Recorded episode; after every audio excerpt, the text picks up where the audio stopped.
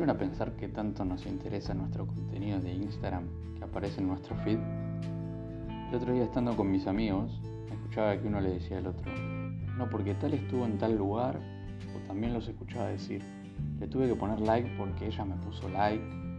Entonces me surge de vuelta una palabra que la tengo muy presente siempre, el ego. Nuestro ego y querer, y querer caerle bien a todo el mundo. Nuestro ego y querer caerle bien al otro. Entonces me vi scrolleando más o menos 30 segundos hasta que encontré aquella publicación que verdaderamente me interesaba.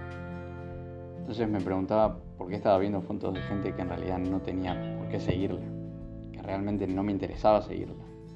Pero sin embargo ahí estaban y yo en el fondo sabía que realmente no tenía ganas. ¿Para qué le damos tanto valor a una red social?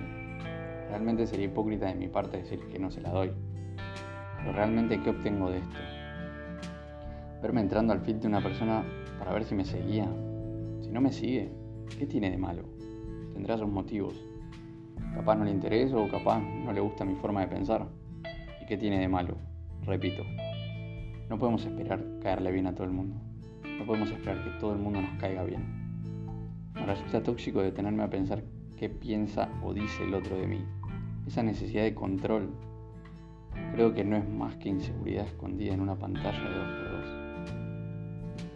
y me pregunté qué significa seguir. Según entiendo yo, seguir a alguien es ir detrás de alguien que algo de importancia tiene en nuestras vidas, que algo nos puede llegar a dar, sea una enseñanza o sea algo material.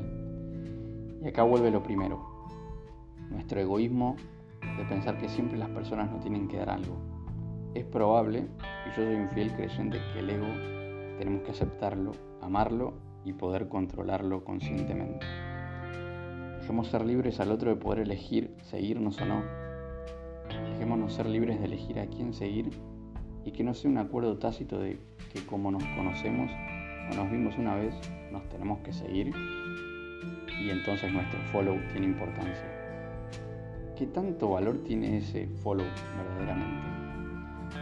Ese follow no es amor, no es me importas. Ese like no es cariño o es un sos importante para mí. La etiqueta en mi foto no es un te amo o un qué bueno que pase esto con vos.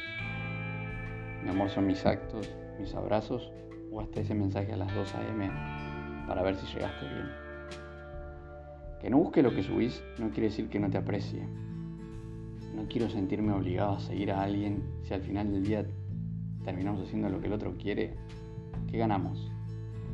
Creo que a partir de ahora voy a intentar dejar de buscar agradarle al otro Considero súper falso seguir a alguien al que ni le pongo atención.